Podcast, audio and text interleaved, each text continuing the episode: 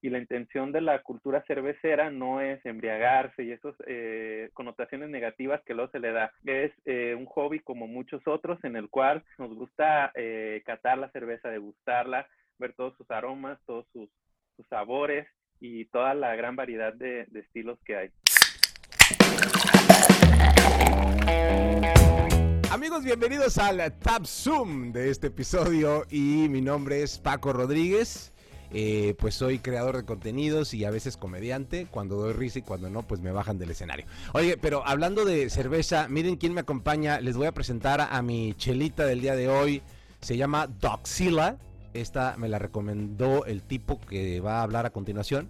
Y es una Double White IPA.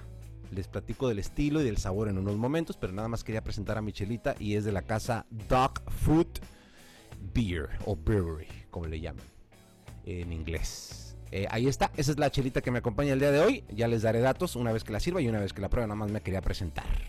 Este, hola, eh, um, mi nombre es Carlos Jiménez. Estoy aquí acompañado de una chela que se llama Tiquisito. Es una chela que la hace North Park, una cervecería local aquí en San Diego. Y es una, un estilo sour, un estilo ah, amargo. Eh, ahora hablamos un poquito más detalladamente, solamente quería presentársela.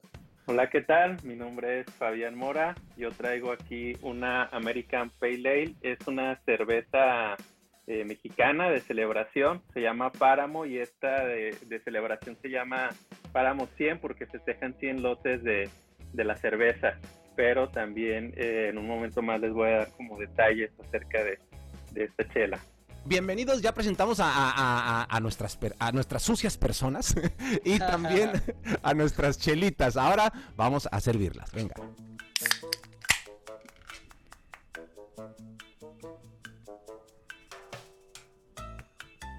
Hacerle el girito para el sedimento, que hay gente que no le gusta, a mí sí me gusta que vaya ahí. Bien, vamos a probarla, a degustar primero, venga. Ok.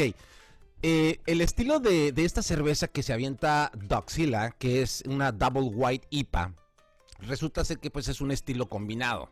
Eh, el estilo de, la cerveza de trigo con la tradicional Indian Pale Ale.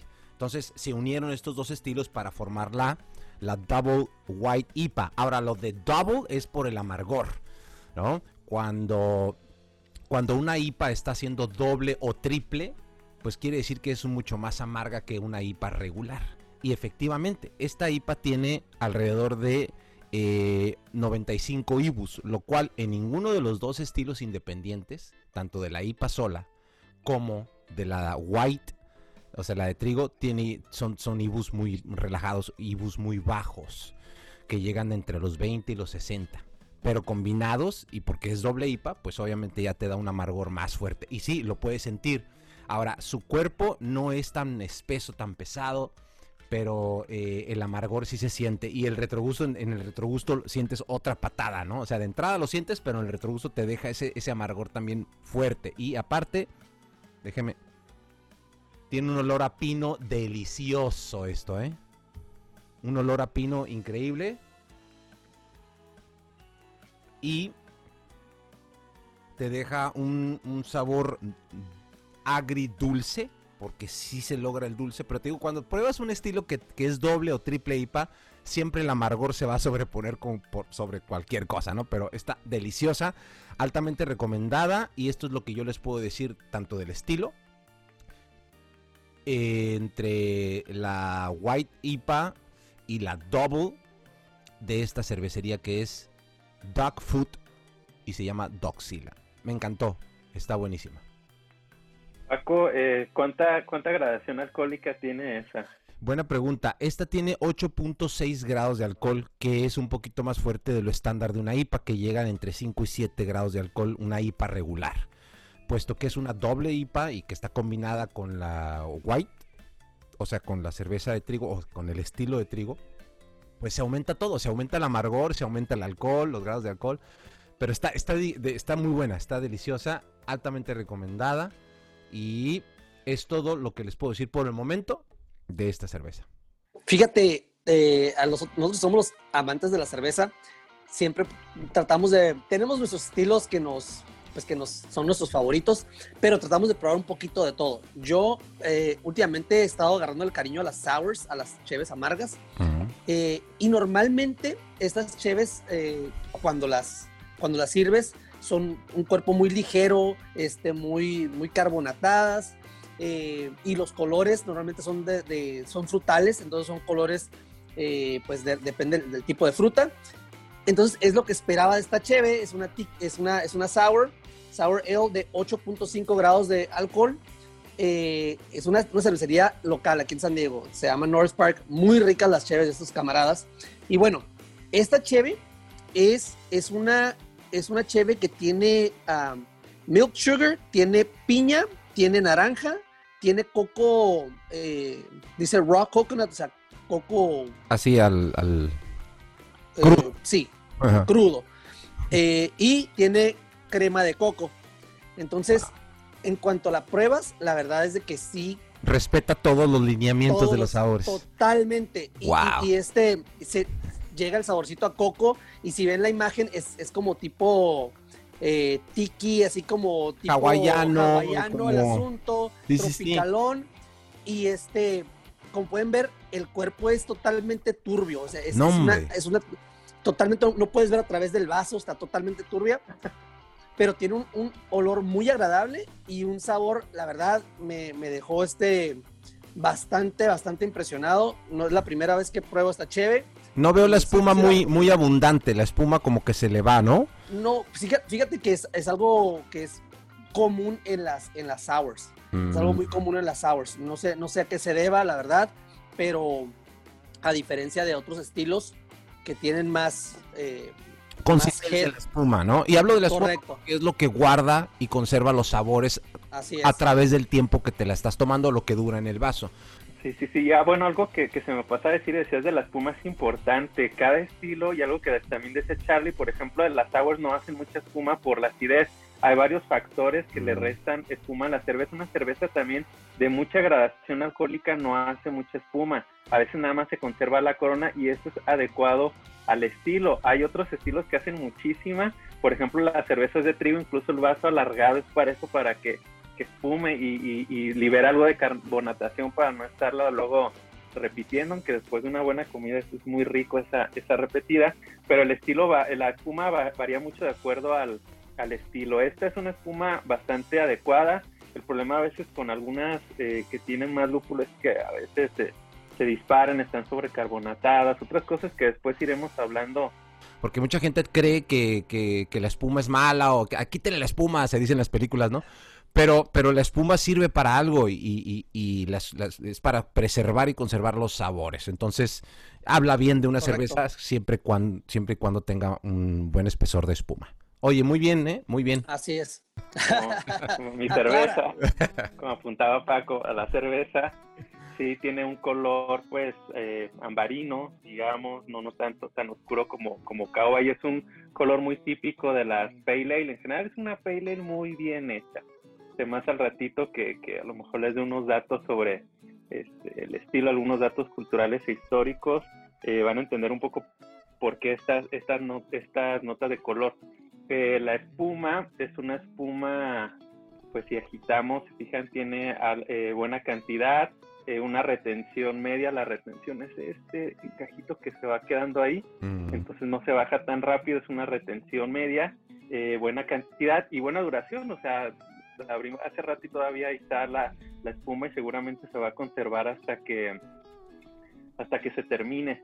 Eh, el color de la espuma es como un color hueso, las notas de olor o de aroma eh, por, el, por el estilo, pues uno espera notas eh, más lupuladas. El lúpulo le da, le da esas notas herbales, cítricas, frutales, como de esa gama. Y en esta predomina mucho notas, notas herbales, pinosas, así como, como a bosque huele, ligeramente resinosas. Y eh, va agarrando temperatura y va tomando unas notas frutales. Algo interesante de estas chelas es que yo digo que es una, una bebida viva. Y bueno, también por el proceso, pues así, así funciona, pero de, que uno la sirva hasta que uno se la acaba, le va dando diferentes notas de, sabor y, de aroma. Siempre la temperatura hace que experimentes nuevas notas en tu cerveza, ¿se han dado cuenta? La gente dice, no, si la cerveza se toma fría. Espérame tantito, güey. O sea, mientras agarra temperatura y se va calentando. De hecho, por eso los vasos tienen este estilo. Porque cuando tú agarras la cerveza de aquí, le vas dando temperatura a tu cerveza. Se va calentando a propósito para que despierte otras notas bueno, las notas de, aroma son esas y ahora van las notas de, sabor. Préstame tu nariz, ¿no? todo eso, todo eso experimenta tus narices. notas de sabor, venga. Las notas de, sabor son similares a las de olor y eso está muy padre. A veces hay cervezas que huelen muy rico y no te saben tan así como te huelen o al revés. Entonces en esta coincide la nota de aroma con la nota de con la nota de sabor una de las cosas que se pueden ver en el sabor es el retrogusto. ¿Qué es el retrogusto? Como ese saborcillo que queda y se prolonga después de que uno ya le dio el trago, ya lo pasó y se queda ahí un saborcito. Eh, en estas eh, predomina el amargor, es un retrogusto de prolongación media, media larga. Ahorita estoy pasando saliva y todavía siento ese, ese, ese amargocillo, entonces es de, de prolongación de media a larga y las notas de retrogusto suelen ser como un poco más amargas que las notas de sabor inicial. Esta tiene, por ejemplo, un amargor de como de zumo cítrico. Entonces es lo, es lo que se percibe, lo que se percibe ahorita ya. Las notas frutales están como, como, como saliendo. Pues eh, bueno, no voy a hablar tanto ahorita de la historia del estilo, voy a hablar específicamente de, esta cerveza. Es una cerveza de cervecería Colima también ya está haciendo lata, pero pues este lote salió en, en, botella, todavía se llama Páramo 100. El nombre de Páramo, y ahí pueden ver ahí la, la media luna, si recuerdan un poco, han leído Pedro Páramo, era el señor de la media luna, entonces es un homenaje, digamos, a, a, esta obra literaria fundamental en, en, nuestra literatura mexicana y también en la, en la mundial. Entonces se llama Páramo 100 porque celebran 100 lotes de esta cerveza.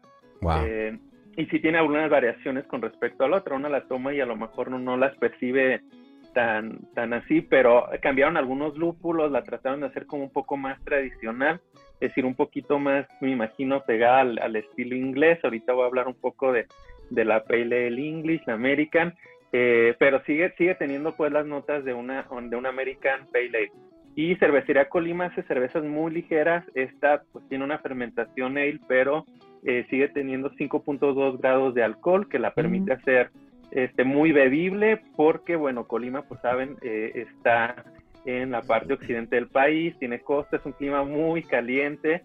Yo, bueno, eh, estudio y trabajo en Guadalajara, trabajo en Guadalajara, pero estoy en la Universidad de, de Colima estudiando, entonces me toca ver es un calorón tremendo y estas cervezas ayudan mucho. Sus estilos suelen hacer, suelen ser así muy muy ligeros y han hecho una gran variedad de estilos. Es una muy buena cervecería acá en, en México, en el occidente del país. Y, eh, y, les digo, esta cerveza lleva ese nombre por eso. Es una cerveza celebración de los, de los 100 años.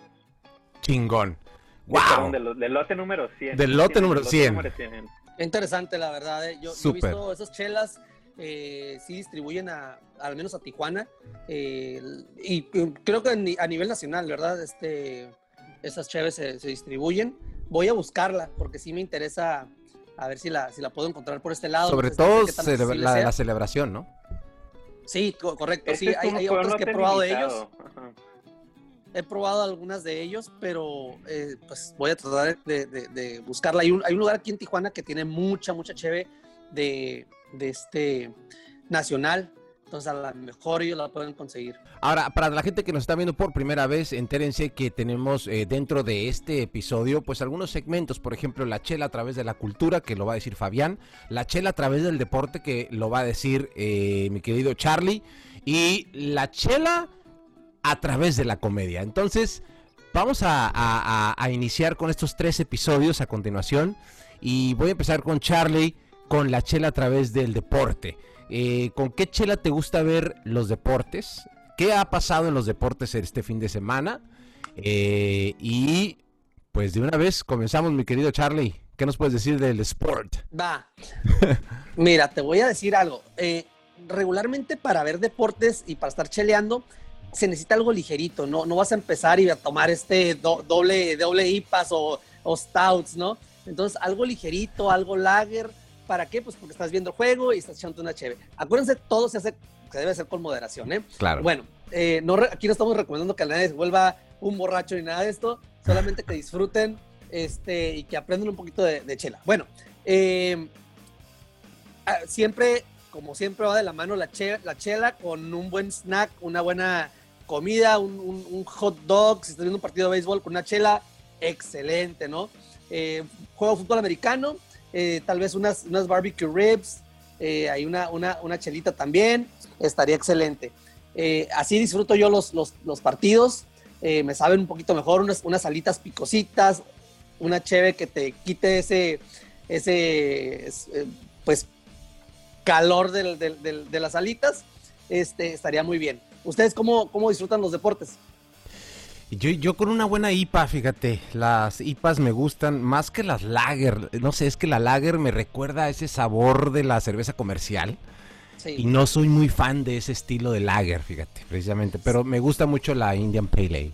Sabes que hay unas, hay unas este, lagers que, tienen muchos lúpulos y que saben, a, saben, saben, le sabe el lúpulo y te sabe, y está muy ligerita. Eh, después te voy a recomendar algunas cheves. Venga. Que son ligeritas, 4 o 5 grados de alcohol y que están bien lupuladas. Y, la verdad es de que las vas a disfrutar. ¿A ti, Fabián? Eh, Fabián, ¿tú qué onda?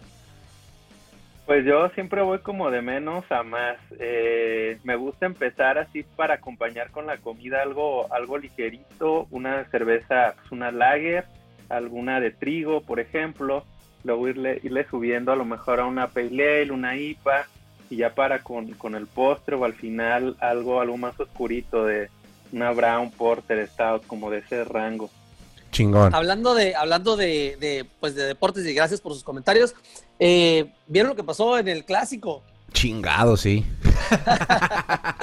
no están muy contentos los que le van las chivas, pero pues así, así, así fue.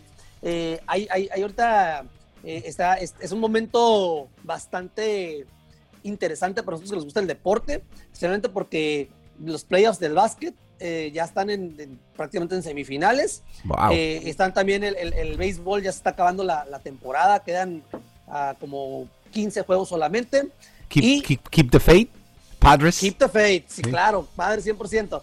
Y también el fútbol americano, semana 2, este, este, fin de semana se juegan los, los, los partidos de la semana 2. Entonces, la verdad es de que es un tiempo súper, súper fregón para ser este fanático de los deportes. Yo me pongo a ver a mis Chargers, a mis padres y a todos los equipos que me gustan.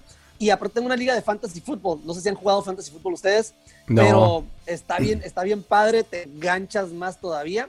Claro. Porque haces, manejas tu propio equipo, cambias jugadores, te vuelves un, te vuelves un manejador, ¿no?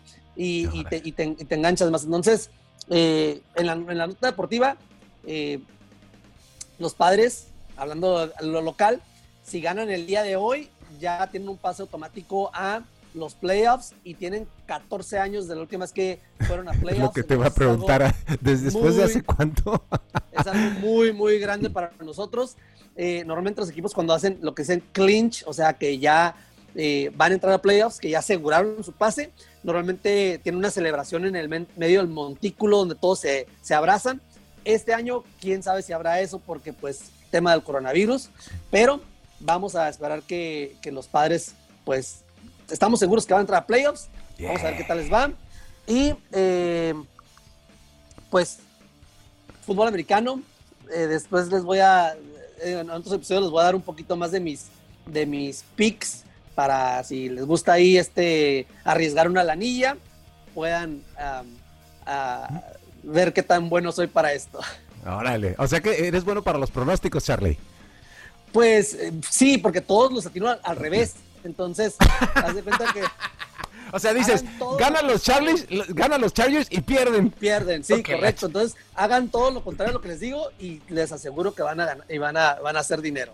Ya está, ya está. Pues ahí está la chela a través del deporte. Vamos a continuar con la chela a través de la cultura. Yo quiero saber más cosas de estilos, de historia. ¿Cuál es el dato cultural que nos trae Fabián? Señoras y señores, a continuación.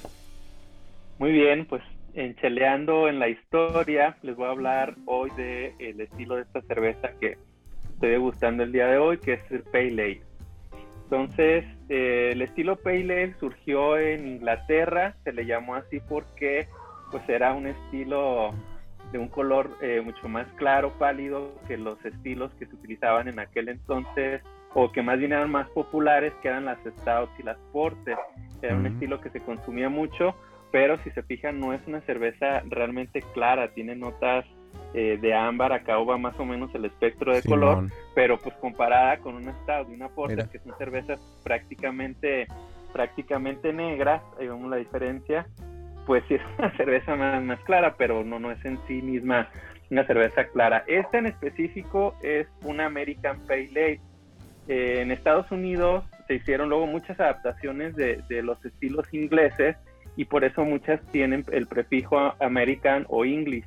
Entonces sí hay algunas diferencias eh, en, en, el tipo de ingredientes que se utilizan, sobre todo el tipo de lúpulo de la American a la English y esto tiene que ver con la historia y eso también da otras, otras notas de, de, sabor.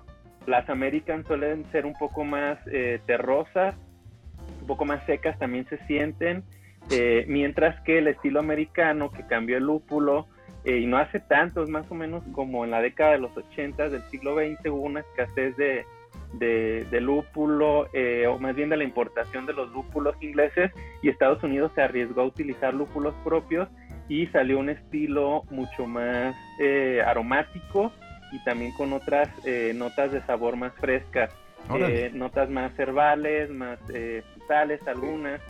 El Pale Ale es un estilo que a mí me gusta mucho porque alguna vez platicando con una mujer que hace cerveza, una cervecera mujer de acá de Guadalajara, me decía que quien eh, sabe hacer una Pale Ale sabe hacer cerveza. ¿Por qué? Porque la Pale Ale nos da eh, notas tanto en la gama de los lúpulos, que para términos prácticos y generales vamos a decir que es lo que le da amor, amargor a la cerveza, y las notas maltosas, que son las notas, eh, digamos, más dulces, acarameladas. Y les decía, más o menos por ahí como de 1980 se dio estos problemas para importar el lúpulo de, de Inglaterra y quien toma ese riesgo es una cervecería que todavía existe eh, allá en Estados Unidos y que es muy fácil encontrar eh, su Pale Ale y no les voy a decir, no. porque esa ya ustedes la encuentran hasta en el súper, o sea, aquí es un poco difícil encontrar ciertas marcas, pero ya ustedes la encuentran en el súper y es Sierra Nevada. Sierra Nevada fue la precursora del estilo Pale Ale en eh, American Pale Ale en Estados Unidos. Entonces, una cerveza de referencia de Pale Ale es Sierra Nevada. Sí, cierto. Pues, Está hasta en la Target esa madre, o sea. En un supermercado casi, digo, si hubiera tienditas de esquina con México, a lo mejor ahí se la encuentran, pero en cualquier tienda de autoservicio prácticamente hay.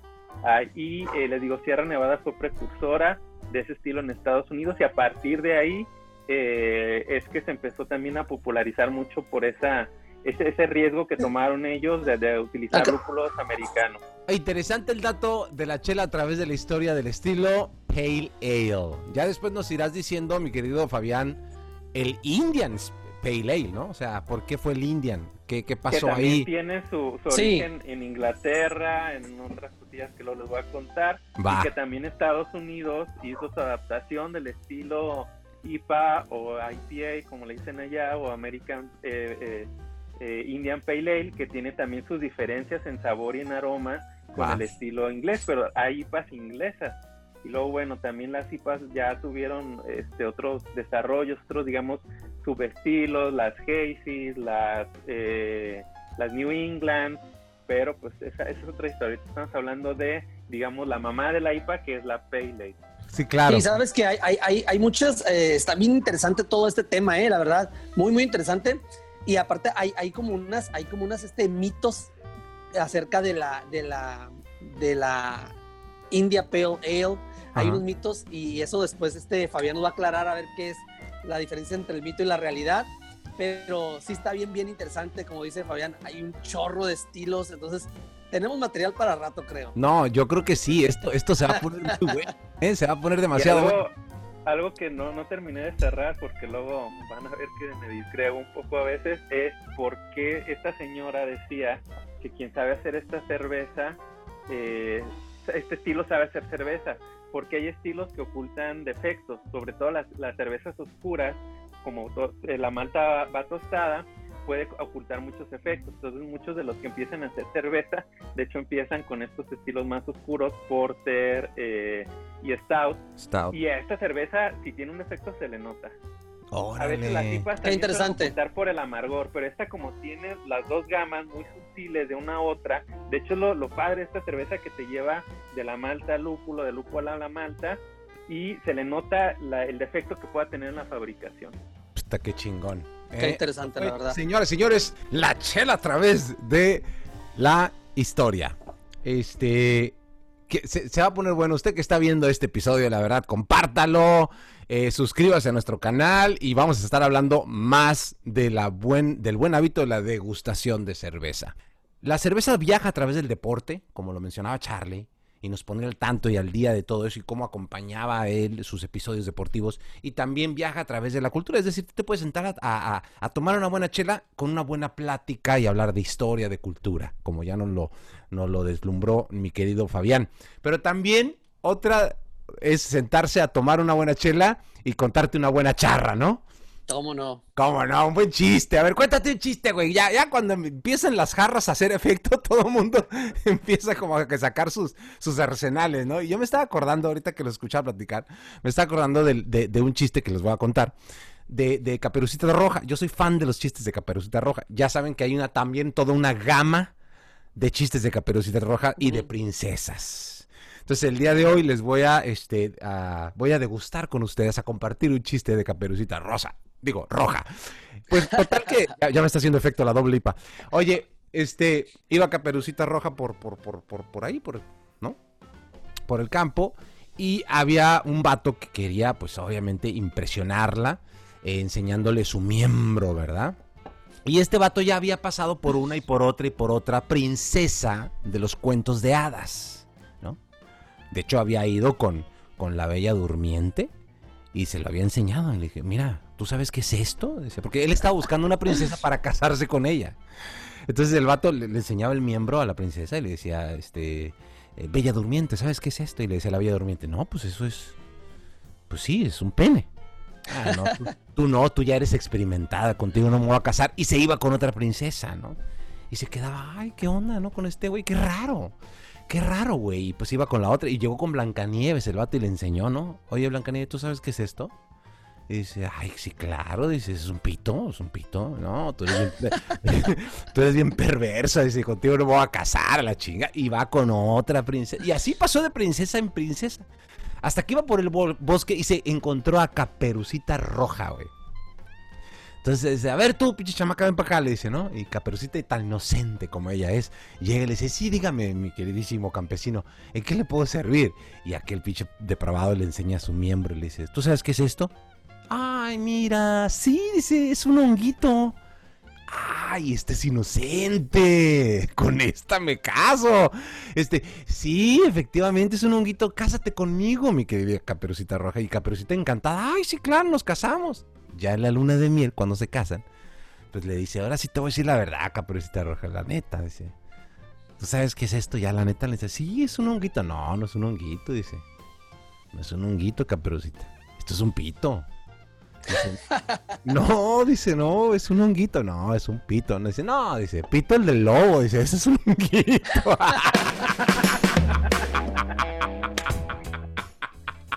Ese no me lo sabía, Paco. Bien, por chelear. Salud, salud por ese chiste. Salud, salud, Salud, venga, salud, salud.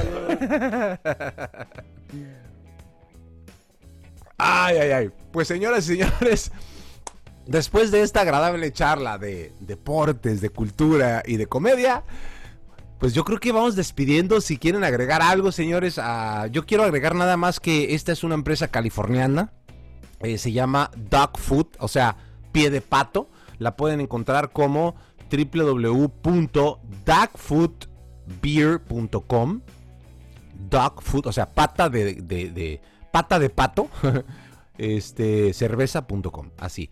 Y es una cerveza que eh, artesanal que tiene me imagino otros estilos, no conozco, de hecho Charlie me la recomendó por primera vez esta cerveza y por recomendación de él fue que llegó a mí, la estoy probando y sí pega, ¿eh? O sea, llevo media cerveza y, está, o sea, se siente la patada, ¿no? Entonces, e, e, es buena, es buena, tiene un retrogusto muy largo, o sea, le tomas un, y hasta que vuelves a tomar otro sorbo, todavía tienes el retrogusto del primero, que es una característica de las doble y de las triple IPA, ¿no? Pero bueno, adquiéranla y pues visiten este website. Saludos. Es todo lo que yo tengo que agregar. Charlie. Sí, también de la Cheve, sí la recomiendo, ¿eh? la verdad, es a Tiquisito, North Park, están aquí en San Diego. Ellos eh, distribuyen muy poco, pero sí hay lugares en, eh, aquí mismo en, San Diego que se puede encontrar esta Cheve. Lo, también lo, padre de ellos es, que, es de que te mandan la Cheve a tu casa, la pides en línea y te llega a tu casa, no te cobran envío y está muy padre ese servicio que te dan. La cervecería en sí, el, establecimiento está muy padre, se lo recomiendo. Si andan por el área de North Park, está en una esquinita, tienen las, obviamente los, los, barriles ahí, tienen una, barra muy amplia, ya están abiertos para, para el público con sus, tienen que pedir algo de comida, pero también venden comida ahí. La verdad yo no he ido a comer, solamente he ido a, a comprar cheve, y este, pero está muy padre. Eh, no es una cheve, algo que, alguien mencionó ahorita, creo que Fabián eh, o Paco, no recuerdo, pero no es una cheve que la abres y que te da los olores este, mm. inmediatamente. No es aromática. No es muy aromática. Sí es aromática, pero tiene, un, aroma ligero, pero cuando la pruebas, todos sus sabores explotan en, tu boca. Está muy, muy, muy, muy buena la cheve. Sí, definitivamente, sí está muy rica. La recomiendo. Piquisito. Ya está, tiquisito, ahí está. Fabián Mora. Pues esta cerveza en específico, eh, les decía, fue un, lote especial. Eh, va a ser un poco difícil de, conseguirla por esa característica, pero está la, la, de línea, que es la Páramo, que de hecho creo que a mí me gusta un poco más la, la original, la, la Páramo de, de línea. Decía, hubo diferencias ahí en los lúpulos que utilizaron.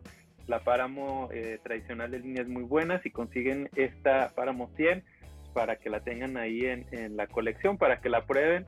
El estilo Pale les decía, es un estilo interesante de referencia para meterse al mundo cervecero, para poder ver también varias posibilidades, aunque hay una infinidad de estilos muy diferentes entre ellos.